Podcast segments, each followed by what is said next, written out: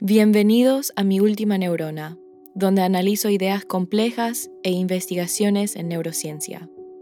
Soy Jessica Chomik y trabajo en un laboratorio de neurociencia cognitiva en el Instituto McGovern, que hace investigación del cerebro en el Instituto Tecnológico de Massachusetts, o mejor conocido como el MIT, una de las universidades más prestigiosas de los Estados Unidos. Este podcast fue creado con la intención de llevar información gratuita a una audiencia hispana quienes son subrepresentados pero constituyen una gran parte de la población. En este primer episodio explicaré los conceptos básicos de la neurociencia y también mi propia historia de cómo me enamoré del cerebro. En el Instituto de Tecnología de Massachusetts, o sea, MIT.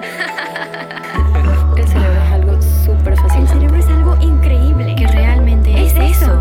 Realmente no sabemos. No sabemos. No sabemos. Quiero saber Pero más. quiero saber Pero quiero más. saber Pero quiero saber más. Claro, y te lo explico aunque sea con mi última neurona.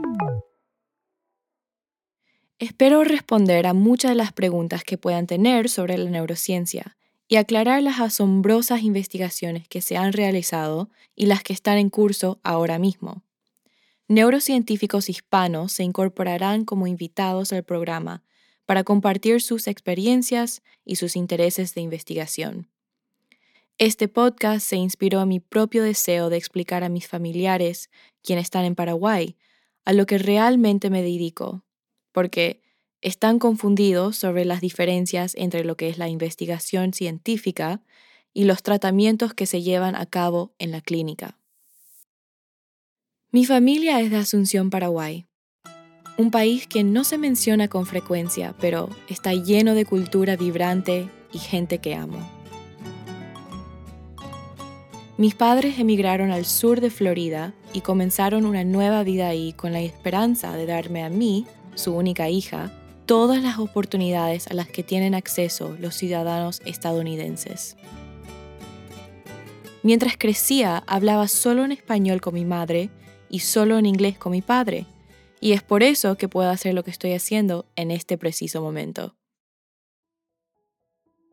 Me inculcaron desde muy joven lo importante que es una buena educación, y aquí estoy, todavía en mi camino académico a los 23 años, y con muchas experiencias de vida por delante. Entonces, ¿por qué la neurociencia? Al crecer como hija única, como tantos otros, aprendí la interacción social de los niños en la escuela. Sin embargo, como hija de padres inmigrantes, tuve que prestar aún más atención que la mayoría para observar y aprender comportamientos sociales apropiados, debido a las diferencias culturales entre mi vida hogareña y el mundo exterior. Este agudo sentido de observación y curiosidad que desarrollé pronto se extendió más allá del simple deseo infantil de encajar. Se convirtió en una búsqueda de por vida de respuestas a preguntas sobre qué nos hace ser quienes somos y por qué nos comportamos de la manera en que lo hacemos. Durante la sección de psicología anormal de un curso en la secundaria, aprendimos sobre trastornos como la esquizofrenia, la depresión e incluso la psicopatía. Los comportamientos atípicos me intrigaron y quería saber qué era diferente entre los cerebros de las personas que mostraban estas enfermedades y los del ser humano promedio. Creo que nuestro comportamiento está moldeado por el medio ambiente, pero que la materia prima nos da la naturaleza. Esta creencia alimenta mi curiosidad sobre el comportamiento socialmente desviado y a los factores biológicos y no biológicos que contribuyen a ello. Y ahí es donde entra la neurociencia. Entonces, ¿qué es la neurociencia? Es la rama científica que estudia el sistema nervioso, que incluye el cerebro, la espina dorsal y los nervios. Esta rama se interesa en temas como los ciclos de sueño, cómo nos movemos, enfermedades neurológicas, comportamiento y las emociones, dentro de muchas otras cosas. Lo que hace que el cerebro sea tan cautivador es que se puede estudiar desde varios ángulos. La neurociencia es una rama de investigación relativamente joven, ya que se empezó a reconocer como una disciplina distinta a otras ciencias en el siglo XX. En la misma, expertos de una variedad de campos se unen para tratar de resolver el misterio del cerebro. El comportamiento está influenciado por nuestra genética, por sustancias químicas, por estructuras cerebrales, por redes celulares y, por supuesto, nuestras experiencias. De hecho, podría parecer casi una tarea imposible desentrañar los planos de la mente, pero todos los días se hacen descubrimientos increíbles y es verdaderamente fascinante. La neurociencia intenta aplicar ingeniería inversa al cerebro, como si fuese una máquina diseñada para lograr ciertos objetivos dadas ciertas limitaciones ambientales. Nuestro trabajo es averiguar cómo funciona y por qué funciona de esa manera, y qué podemos hacer para aliviar o evitar las enfermedades del sistema nervioso. Si quisiéramos saber cómo se mueve un auto, podríamos desarmarlo pieza por pieza. Descubriríamos que las ruedas están unidas a los ejes, que el combustible debe quemarse para producir energía y que existe un sistema de frenado hidráulico. La neurociencia es un campo muy amplio y multidisciplinario, con razón, porque el cerebro opera en múltiples niveles. Los guiaré a través de estos niveles, comenzando desde la nanoescala de moléculas hasta la gran y compleja escala de comportamiento. Sin embargo, antes de pasar por esta jerarquía de estudio, quiero comentar algunos componentes biológicos del cerebro que no solo son necesarios para su comprensión más profunda, sino que los neurocientíficos han estudiado a profundidad durante su formación académica.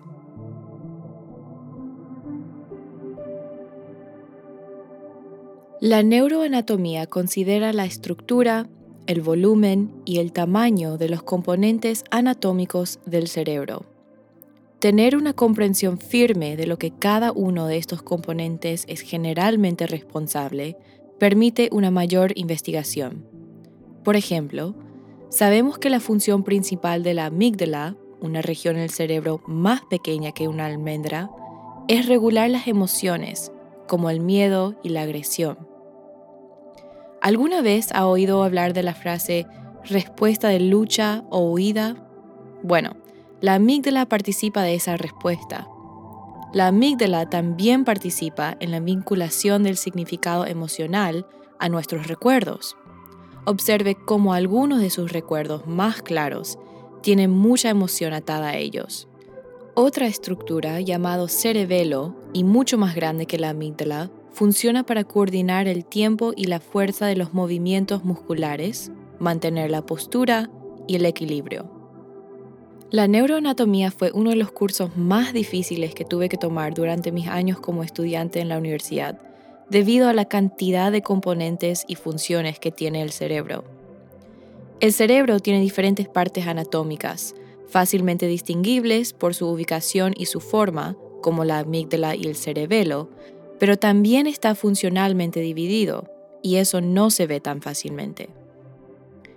Tenemos cuatro lóbulos en el cerebro que se ha demostrado que tienen diferentes funciones y trabajan en conjunto para dar paso a todo lo que hacemos. Hablaré de uno de estos lóbulos, el lóbulo frontal, que se encuentra directamente detrás de nuestra frente.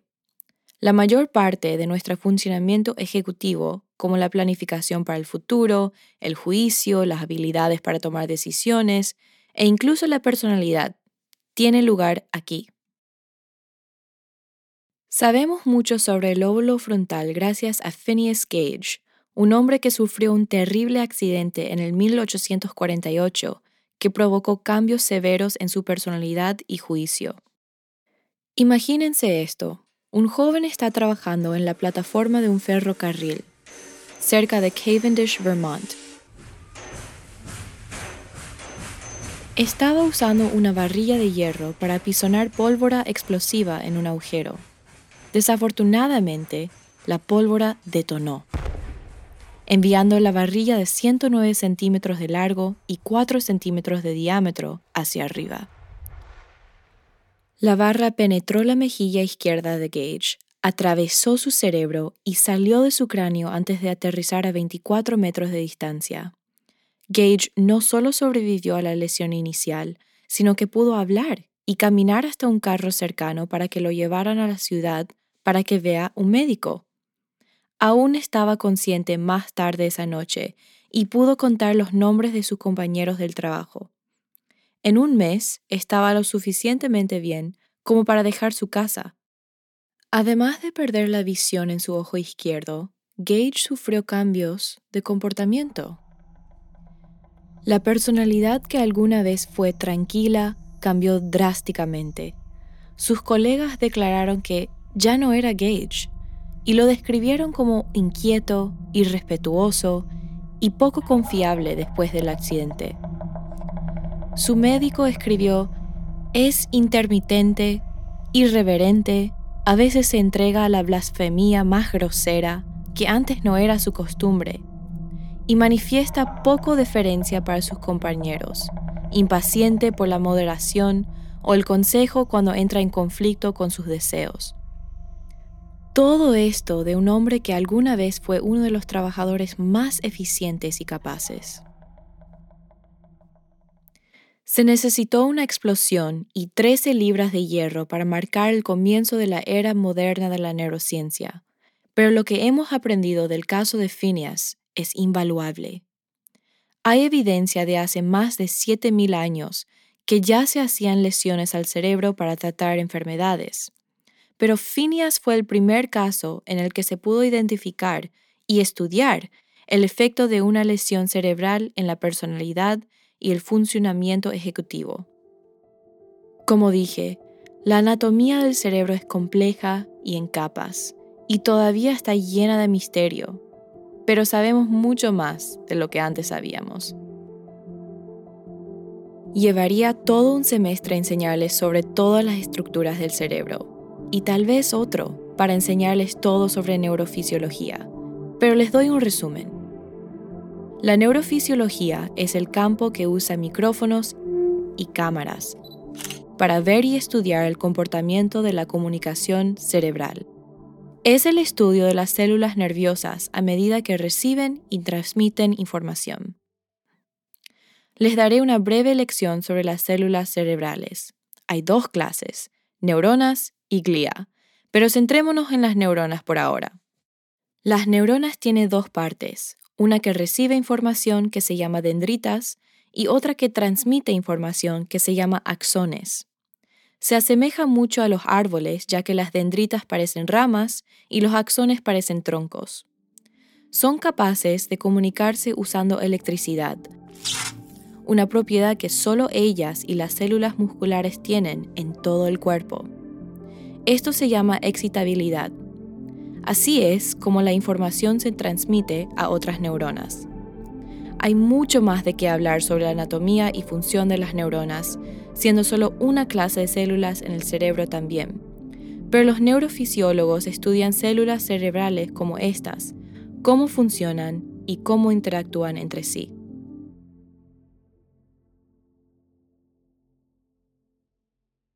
¿Recuerdan cuando les dije que hay una jerarquía de subcategorías dentro de la neurociencia? Bueno, eso es lo que voy a repasar ahora. Primero, neurociencia molecular. Neurociencia molecular examina la biología del sistema nervioso con biología molecular, genética molecular y química. Por ejemplo, un científico en este campo podría examinar cómo el ADN impacta los patrones de sueño o incluso cómo afecta la apariencia física de un organismo. Para hacerles recordar, el ADN es una molécula compleja que se encuentra dentro de cada célula de nuestro cuerpo y contiene todas las instrucciones necesarias para crear y mantener la vida. Un gen es la unidad física y funcional básica de la herencia. Los genes están formados por ADN, Diferentes genes tienen diferentes propósitos. El proyecto de Genoma Humano, una iniciativa de investigación internacional que determinó la secuencia del genoma humano e identificó los genes que contiene, estimó que los humanos tienen entre 20.000 y 25.000 genes. Durante mi pregrado, trabajé con moscas que tienen aproximadamente 14.000 genes. Usando una técnica de manipulación genética, podía insertar, eliminar, sobreexpresar o reprimir un gen. El gen que estudié estaba relacionado con la producción de amiloides, que es uno de los marcadores biológicos de la enfermedad de Alzheimer's. Después de sobreexpresar este gen en moscas, me interesó saber cómo afectaría esta alteración a su sueño. Sí, así es, las moscas duermen.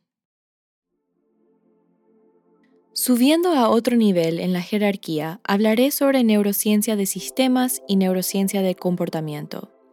La neurociencia de sistemas considera redes o relación entre estructuras cerebrales enteras como el sistema nervioso central, que dirige conductas complejas como la visión, la audición y las respuestas motoras. Analiza cómo fluye la información a través de estos sistemas para explicar las funciones de comportamiento la neurociencia del comportamiento es el estudio de los mecanismos biológicos que dan paso a la conducta. Combina la psicología de la percepción, el aprendizaje, la memoria, la cognición, la motivación y la emoción con los procesos neuronales y fisiológicos subyacentes. ¿Mm? Entonces, si eso fue un poco confuso, déjame darles algunos ejemplos para aclarar las cosas. Cuando se cuestiona la visión, un neurocientífico de sistemas podría preguntar a qué área se conecta la retina para colectar e interpretar la información visual. Y un neurocientífico de comportamiento podría preguntar cómo las diferencias en los estímulos visuales producen diferencias en la percepción visual. Ambos enfoques, la neurociencia de sistemas y la neurociencia conductual, intentan responder preguntas sobre la percepción, pero la neurociencia de sistemas se enfoca en los circuitos neuronales, mientras que la neurociencia conductual se enfoca en el efecto conductual de la misma. En un intento para comprender los cálculos que realiza nuestro cerebro en todos los niveles de esta jerarquía, los científicos utilizan la neurociencia computacional. Los científicos computacionales evalúan el cerebro como una computadora, con una serie de instrucciones matemáticas finitas que se pueden evaluar y modelar para entender el mismo. En otras ocasiones tratan de predecir comportamiento dado una serie de información recolectada. Para darles un ejemplo, un científico trabajando a este nivel quizás esté interesado en entender mejor cómo procesamos rostros humanos. Estos científicos proveen muchas imágenes a sus modelos matemáticos que él mismo puede utilizar para aprender patrones e identificar rostros en las mismas. Luego usan tecnología de resonancia magnética en humanos y evalúan cuáles áreas se comportan como su modelo matemático para predecir rostros. Un modelo computarizado de esta región del cerebro podría entrenarse en cientos de miles de imágenes de rostros para poder hacer lo mismo.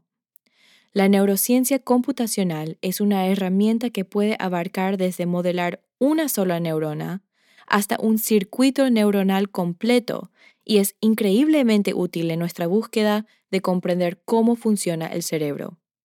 La neurociencia computacional también provee un marco de teorías que pueden probarse experimentalmente y avanzar en el campo. Lo que quiero dejar en claro es que a pesar de que estas diferentes partes de la neurociencia han categorizado intereses y enfoques, cada uno de ellos sigue siendo increíblemente amplio en lo que podrían considerar y casi siempre se superimponen entre sí. De hecho, es imperativo formular preguntas generales que vayan más allá del enfoque de un programa de investigación en particular.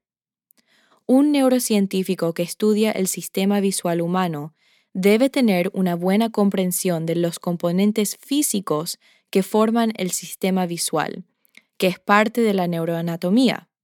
Estos científicos podrían usar la neurociencia computacional como una herramienta para formar posibles explicaciones sobre cómo se procesa la información visual, así como también trabajar para responder preguntas en la categoría de la neurociencia cognitiva, por ejemplo, cómo afecta el tiempo en la computadora a nuestra salud mental. Y bueno, ahí lo tienen, un poco sobre la neurociencia y un poco sobre mí. Espero que este episodio haya podido aclarar algunas dudas para ustedes y si están en el campo académico o son científicos como yo, envíen este episodio a sus amigos y familiares para que también comprendan lo que es la neurociencia. En el próximo episodio de Mi Última Neurona, hablaré con el doctor Héctor de Jesús Cortés, un neurofisiólogo y bioquímico aquí en MIT, sobre sus investigaciones y su trayectoria académica. Pueden encontrar más información sobre los invitados en la página web del podcast, miultimaneurona.com. Este podcast está fundado en parte por el Centro para Cerebros, Mentes y Máquinas, la Fundación Científica Nacional y el McGovern Instituto del Cerebro, junto con las contribuciones de la doctora Liz Neely, comunicadora científica y fundadora de Liminal Creations.